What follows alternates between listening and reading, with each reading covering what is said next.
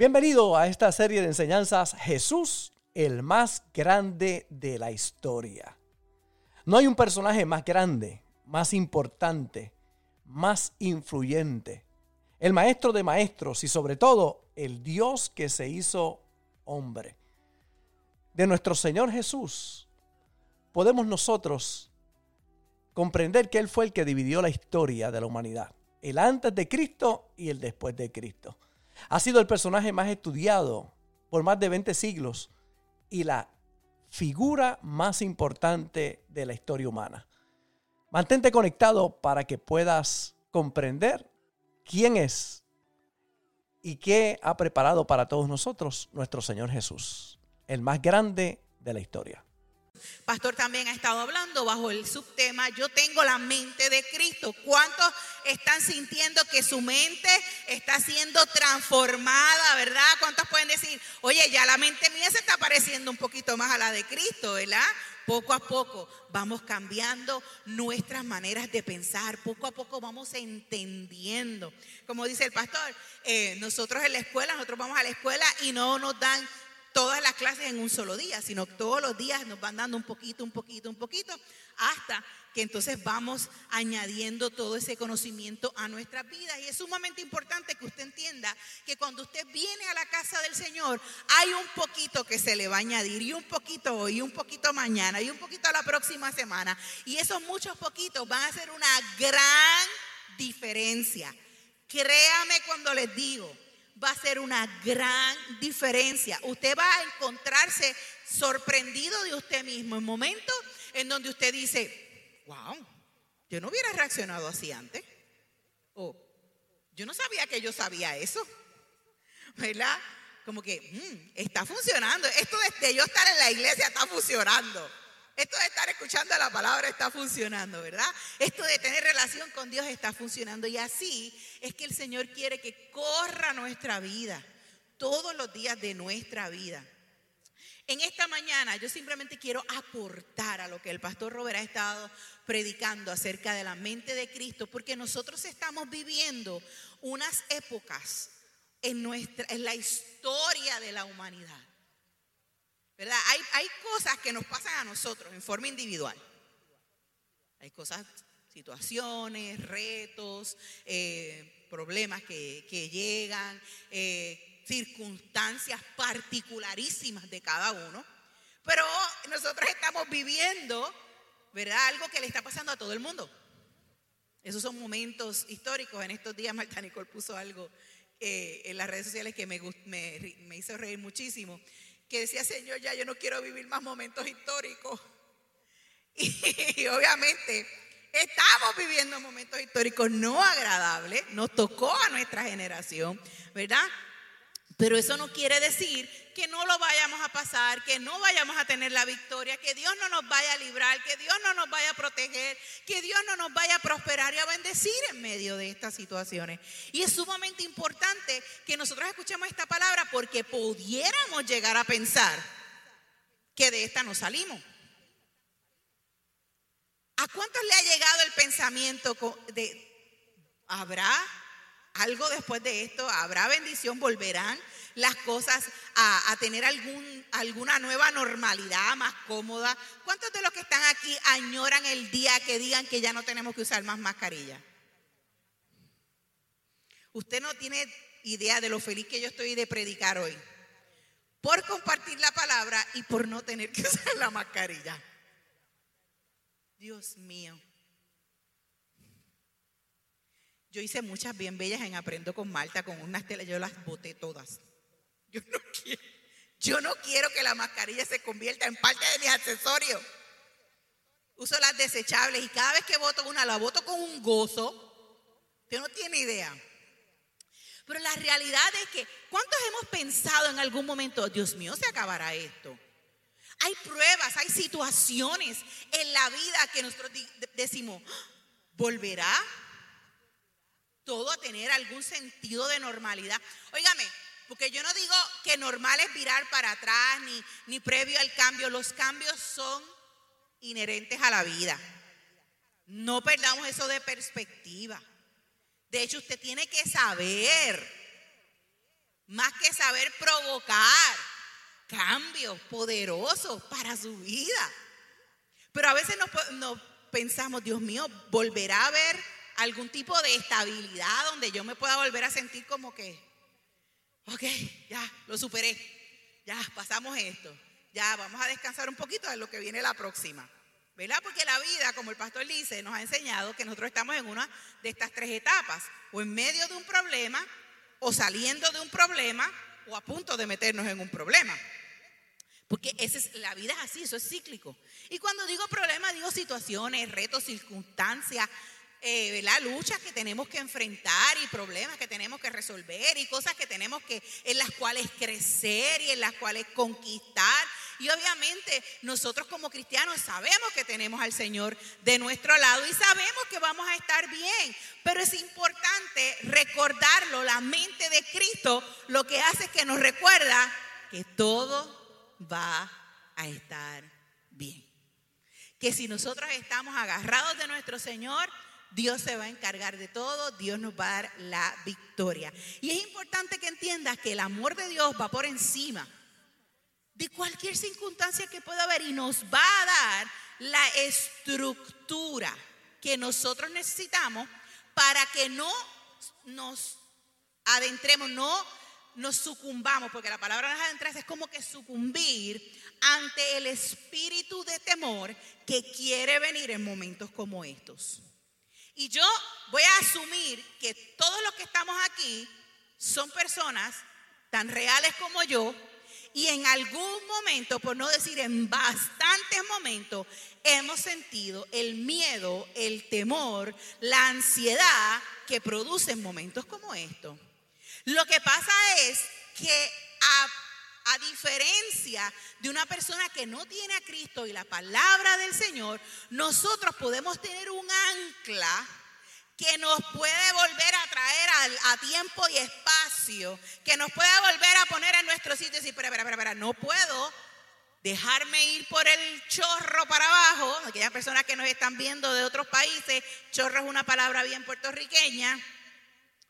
No nos podemos ir no nos podemos dejar, no nos podemos soltar. Por eso cuando, eh, cuando Moisés habla y le, da las instrucciones al pueblo de Israel de las leyes y, las, las ordenanzas que tenía que hacer, en unos momentos decía que tú tenías que si había un problema en tu vida, corrieras al altar y te agarraras de los cuernos del altar. Porque va en el momento en donde tú dices, mira, yo no sé qué es lo que está pasando, no sé para dónde voy, pero me voy a agarrar, me voy a agarrar del Señor. No sé cómo esto va a pasar, no sé cómo se va a resolver. No sé, porque eh, todos los que saben dicen que esto no se arregla. Sin embargo, yo me voy a agarrar, yo voy a creer y no voy a permitir que aunque sienta el miedo, el miedo sea el que domine y dicte mis acciones y dicte mi conciencia. La, palabra del Señor dice en Primera de Juan, capítulo 4, verso 18, dice, la persona que ama no tiene miedo. Así que el, el, el antídoto, esa es la palabra, el antídoto del miedo no es valentía, es amor. Entonces, cuando tú reconoces que Él te amó tanto, entonces sabes que a pesar de que quiera venir miedo, tú no necesitas ser valiente. Tú lo que necesitas es saberte amado, saberte amada. Dice, al contrario, dice, donde hay, donde la persona que ama no tiene miedo, donde hay amor, no hay temor. Al contrario, el verdadero amor quita el miedo. Si alguien tiene miedo de que Dios lo castigue, es porque Dios, es porque no ha aprendido a amar. Mira qué palabra más poderosa. Cuando tú entiendes el gran amor de Dios, te das cuenta que de parte de Dios no es que viene ese miedo. Que de parte de Dios no hay castigo. Que de parte de Dios lo que hay es un amor inagotable que te va a llevar al lugar donde debes estar. En estos días estaba leyendo el libro La regla de oro utilizan, pusieron la palabra miedo, fear en inglés, un acrónimo, un acrónimo y ellos dicen que fear, ellos, esto es un libro empresarial, un, libro de liderazgo, dice que fear eh, en acrónimo es false events apparently real. Falsos eventos uh, aparentes que aparentan ser reales. Y es que cuando nosotros tenemos miedo, van a aparecer cosas que aparentan ser reales, pero no lo son. Que aparentan ser una cosa que nos va a afectar, pero realmente no lo son. Porque el miedo lo que hace es que saca de proporción la realidad. Por eso es que necesitamos la mente de Cristo. Y todos tenemos que trabajar con eso. Todos. Cuando usted mira las estadísticas que dicen que en los pasados dos años se han disparado los ataques de pánico y ansiedad en el mundo entero a todas las personas, que lo único que es es un ataque a que la gente entienda que el amor de Dios está disponible para sobrepasar cualquier situación. Que lo que yo necesito es saber que Dios me ama tanto que no va a permitir que esas cosas negativas que aparentan ser reales, que son falsas, puedan tocar nuestra vida. Las estadísticas dicen, aquí el doctor Nestalí lo tengo por ahí, y puede dar fe de lo que, que lo que estoy diciendo es correcto, dice que el, 99.9% de las cosas a las que le tememos nunca ocurren. Eso no es cierto, estadísticamente hablando. Entonces, ¿por qué tanto temor? Porque entonces no estamos operando o no le estamos dejando a nuestra mente convertirse en esa mente de Cristo. Y yo creo con todo mi corazón que la iglesia tiene un rol protagónico en recordarle a la gente el amor de Dios que echa fuera ese temor, ese miedo. Porque el que ama, el que se sabe amado, no tiene temor. Puede tratar de venir, puede sentirse pero no va a dictar nuestras acciones. Porque no se trata de no sentirlo. La gente dice, ah, pero es que yo siento el miedo. Pues no, pues no estoy sintiendo el amor de Dios. No, no, no, no. Es entender que aunque sienta el miedo, el amor de Dios es tanto más grande que no va a permitir que esas cosas que yo estoy temiendo se conviertan en una realidad. Y entonces nos vamos a ir llenando de fe. Si todos los días recibimos una dosis de amor de Dios, y fíjate lo que dije, recibimos, el amor de Dios está. No es que si todos los días Dios nos da una dosis de amor, no, no, es que tú la recibas. Es que tú digas, Señor, recibo mi dosis de amor hoy, de tu amor. Recibo mi dosis de ese amor perfecto que me ayuda a entender que puedo estar tranquilo, que puedo estar tranquila, que todo va a estar bien. ¿Cómo es posible que un sacrificio tan grande y tan perfecto lo venga a dañar una pandemia?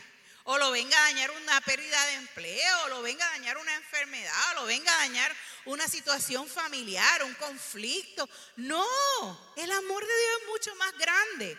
Y de ahí es que intencionalmente necesitamos agarrarnos. Miren lo que dice Primera de Pedro, capítulo 5, verso 10.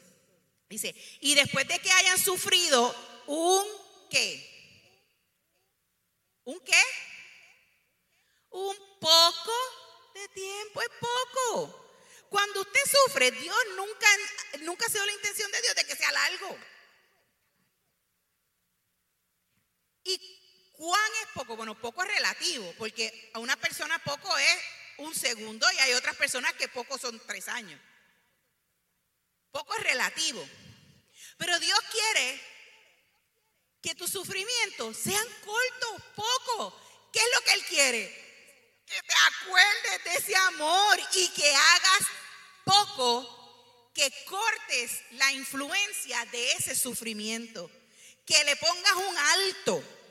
Dios nos está dando esa herramienta y dice, el Dios de toda gracia. El Dios de toda gracia. Que los llamó a su gloria eterna en Cristo. Él mismo los perfeccionará, los afirmará, los fortalecerá y los establecerá.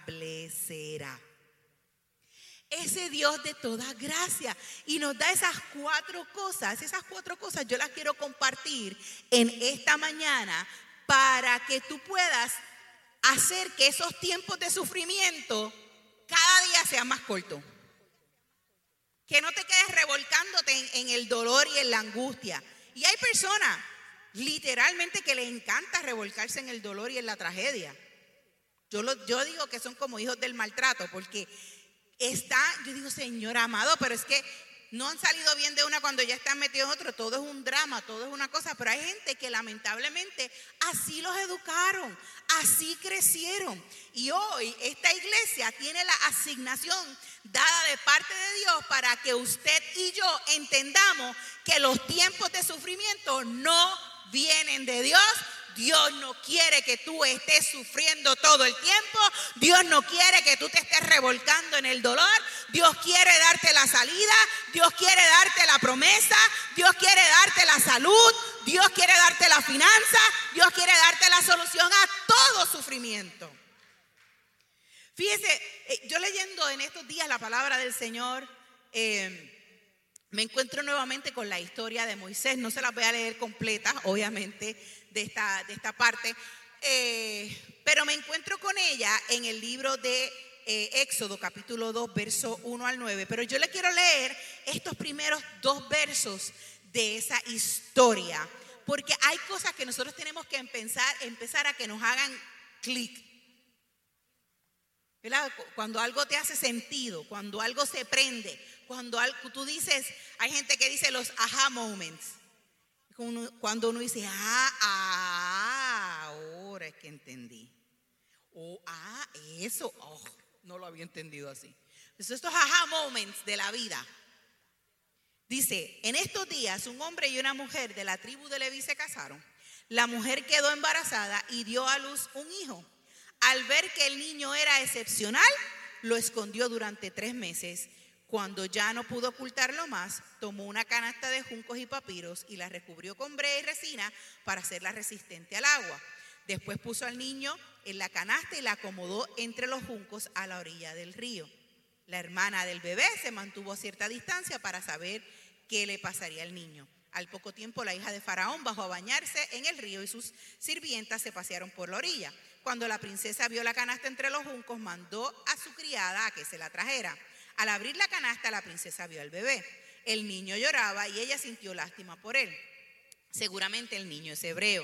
Dijo. Entonces la hermana del bebé se acercó a la princesa. ¿Quiere que vaya a buscar una mujer hebrea para que le amamante el bebé? Le preguntó. Sí, consigue una, contestó la princesa. Entonces la muchacha se fue y llamó a la madre del bebé. Toma este niño y dale el pecho por mí, le dijo la princesa a la madre del niño te pagaré por tu ayuda. Así que la mujer se fue con el bebé a casa y lo amamantó. Fíjese que esto es una historia de un evento en donde políticamente había un problema. Estaban matando a todos los hijos varones que le nacían a las hebreas porque los egipcios tenían miedo porque porque se había multiplicado mucho el pueblo, habían llegado 70 con Jacob a Egipto cuando José era el gobernador, pero ahora habían pasado 400 años y el pueblo de Israel era más grande que los de, Egipto, los de Egipto, ¿verdad? Porque todo lo de Dios prospera más. Y entonces Faraón dijo, espérate, déjame tratar de controlar la población mundial de los judíos Cualquier similitud a los tiempos modernos, pura coincidencia. Por favor, si el diablo no tiene, no tiene originalidad, él siempre quiere hacer lo mismo. Pero la iglesia sabe más. Entonces, Dios preservó la vida de Moisés en un momento de conflicto político ¿Cuánto más a nosotros que vivimos ahora? El tiempo después del sacrificio de Cristo. Dice la palabra del Señor que esa mamá vio a su hijo excepcional. Me pregunto yo, una mujer en su sano juicio, por más feo que salga el bebé, por más ajugado, por más virado. ¿eh? Mire, ustedes tienen que ver la foto del pastor Robert el día que nació. He's hilarious. La mía está así con las manitos así, yo con los ojos bien abiertos. Mi mamá me había hecho un punk. Yo parecía que estaba hasta dando caras así. Mi cara de bebé es como así, con la trompa para y todo así. La del pastor Robert. Funny, funny. Yo no sé qué estaba pensando el fotógrafo cuando le tomó la foto, porque cogió, él, iba como, él a lo mejor estaba a punto de bostezar o haciendo qué sé yo. Hilarious, pero mi suegra lo encontraba hermoso, bello y precioso. Porque ¿qué madre Susana juicio encuentra a su hijo feo? Ninguno, ninguna. Yo me pregunto, ¿cuántas mujeres perdieron a sus hijos ahí en, ese, en ese periodo de la historia? Miles. ¿Por qué la mamá de Moisés no perdió a Moisés? Dice la Biblia porque lo vio excepcional. Nosotros cuando tenemos la mente de Cristo pasamos de ver las cosas ordinarias a ver las excepcionales. Pasamos de ver lo que el mundo ve como una tragedia a verlo como una oportunidad de ver la mano de Dios obrar. Y eso, iglesia, es lo que nosotros queremos recordarte todos los días. Tú tienes la mente de Cristo y donde otros ven tragedias, tú vas a ver victoria. Donde otros ven muerte, tú vas a ver vida. Donde otros ven escasez, tú vas a ver prosperidad. Donde otros van a ver tragedia, tú vas a ver victoria. Porque la mente de Cristo te cambia la manera de ver las cosas. Te ayuda. Amén. Dele fuerte ese aplauso al Señor. Te ayuda a saber cómo moverte. Y Dios te quiere posicionar en grandes lugares y la Biblia está repleta de instrucciones que nos ayudan a nosotros a mantener esa conciencia correcta. Mire lo que dice el libro de Lucas capítulo 14, verso 8. Mira hasta de los detalles. Esto es lo que quiero probar con este verso, los detalles que Dios utiliza para darte a ti las actitudes correctas, la mente correcta, la posición correcta y saber que Él está al cuidado de ti. Dice, cuando te inviten a una fiesta de bodas, o sea, Dios hablaba hasta de los paris. ¿Por qué? Porque Dios le interesa impactar todas las áreas de tu vida. Tú no necesitas la mente de Cristo solo cuando vengas al culto o solo cuando tengas un problema. Tú necesitas la mente de Cristo. Yo necesito la mente de Cristo hasta para la fiesta. Para las cosas más superficiales, si podemos llamarlo de esta manera. Mire lo que dice. Dice, cuando te inviten a una fiesta de boda, no te sientes en el lugar de honor. ¿Qué pasaría si un invita, que se invitaron a alguien más distinguido que tú? el anfitrión te vendría y te diría, cédele tu espacio a esta persona, te sentirás avergonzado y tendrías que sentarte en cualquier otro lugar que haya quedado libre al final de la mesa. Más bien, ocupa el lugar más humilde, al final de la mesa. Y mira, dice, entonces, cuando el anfitrión te vea, vendrá y te dirá, amigo, tenemos un lugar mejor para ti entonces serás honrado delante de todos los demás invitados, pues aquellos que se exaltan a sí mismos serán humillados y los que se humillan a sí mismos serán exaltados. Y usted dirá, pastora, pero ¿qué tiene que ver esto con lo que usted está predicando? Mucho. Y le voy a explicar por qué. Cuando nosotros tenemos la mente de Cristo, sabemos quiénes somos. Y no vamos a empujar por nuestras propias fuerzas el lugar en donde Dios nos va a posicionar.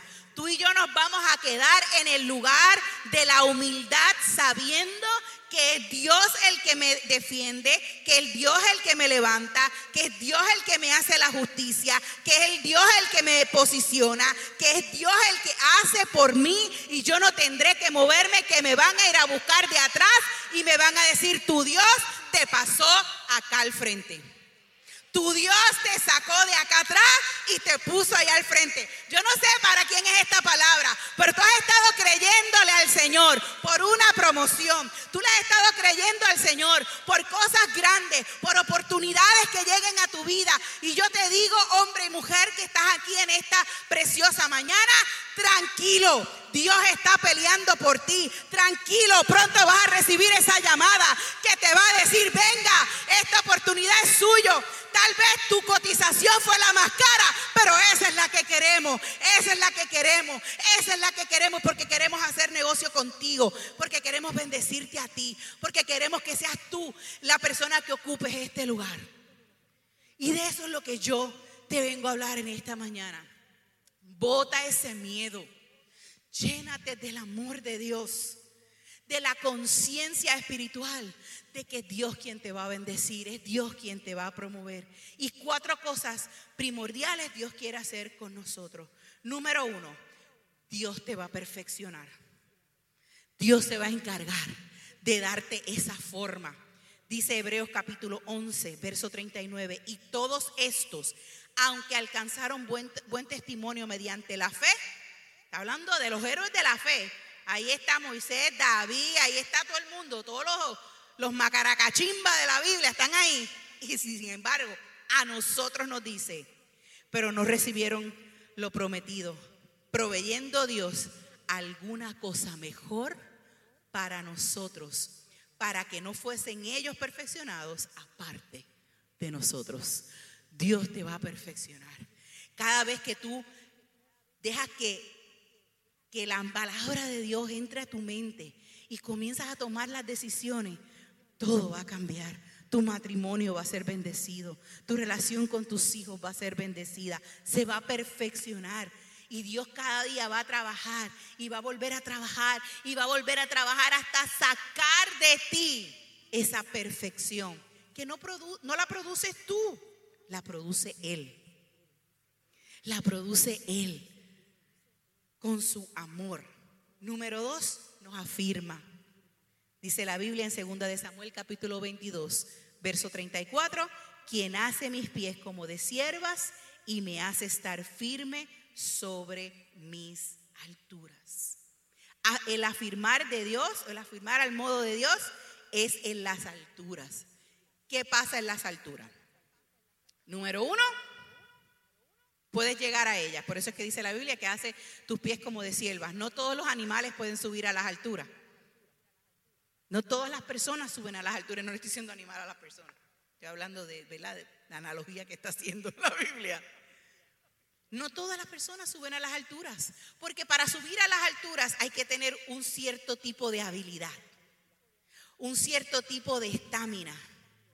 Dice, cuando usted estudia las siervas, las siervas son los los bebés de los, de los, de los venados. Son las siervas. Dice que nacen con unas patas fuertes que se agarran a las piedras y que suben a las alturas. Desde que nacen. De modo que si alguno está en Cristo, nueva criatura es. Las cosas viejas pasaron aquí, todas son hechas nuevas. Dios te da la estamina. Dios te da las patas, Dios te da los medios para llegar a las alturas. Número uno, llega a las, alturas. Número dos, escapas de tus enemigos. Y número tres, tienes mejor visibilidad. Tres cosas que hacen que cuando usted se afirma en Dios, pasen en su vida. Número tres, te fortalecen. Salmos 92, verso 10 dice, pero tú aumentarás mis fuerzas como las del búfalo y seré ungido con aceite fresco. Tus fuerzas vendrán directo del poder de Dios. Yo sé que nosotros hemos estudiado, mire, créame que si algo se practica en nuestra casa es leer, estudiar, aprender, crecer, buscar. Créame, yo creo muchísimo en prepararme, pero yo entiendo que mi fortaleza no viene de mis capacidades, de mi intelecto y de mis esfuerzos. Mi fortaleza viene, mi fortaleza viene cuando el Señor me ha ungido. Cuando el Señor me unge, cuando la presencia de Dios tiene libertad de obrar en mi vida. Y número cuatro, con esto termino, diga, ay, pastor lo está oyendo. Con esto termino.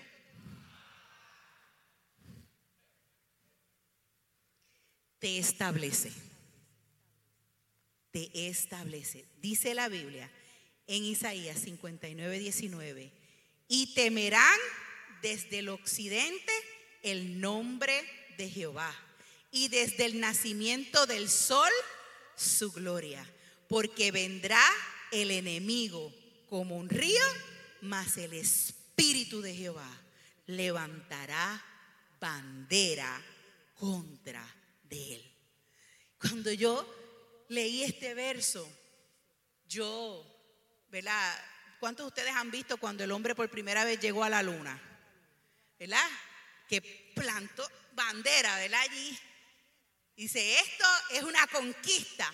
Y yo quiero decirte que cuando tú le das espacio al amor de Dios, Dios va a plantar bandera sobre tu vida. Dios te dice, tú eres mío, tú eres mía. Y eso significa que ningún enemigo, eso significa que ningún intruso, eso significa que no va a haber nadie que pueda decir que tú no le perteneces al Dios de los cielos. Gracias por conectarte con nosotros. Ha sido una hermosa bendición poder compartir contigo la palabra de Dios. Te pido dos cosas. Número uno, comparte con alguien más. Que otros también puedan ser bendecidos por la palabra. Y número dos, envía tu ofrenda para que podamos continuar llevando el mensaje de fe y de esperanza a tanta gente que lo necesita. Lo puedes hacer a través de ATH Móvil en donaciones Fuente de Agua Viva Vega Baja o a través del PayPal Fuente Vega Baja. Si no das, no pasa nada. Pero si das, Él ha prometido abrir las ventanas de los cielos y derramar bendición hasta que sobre y abunde. Muchas bendiciones.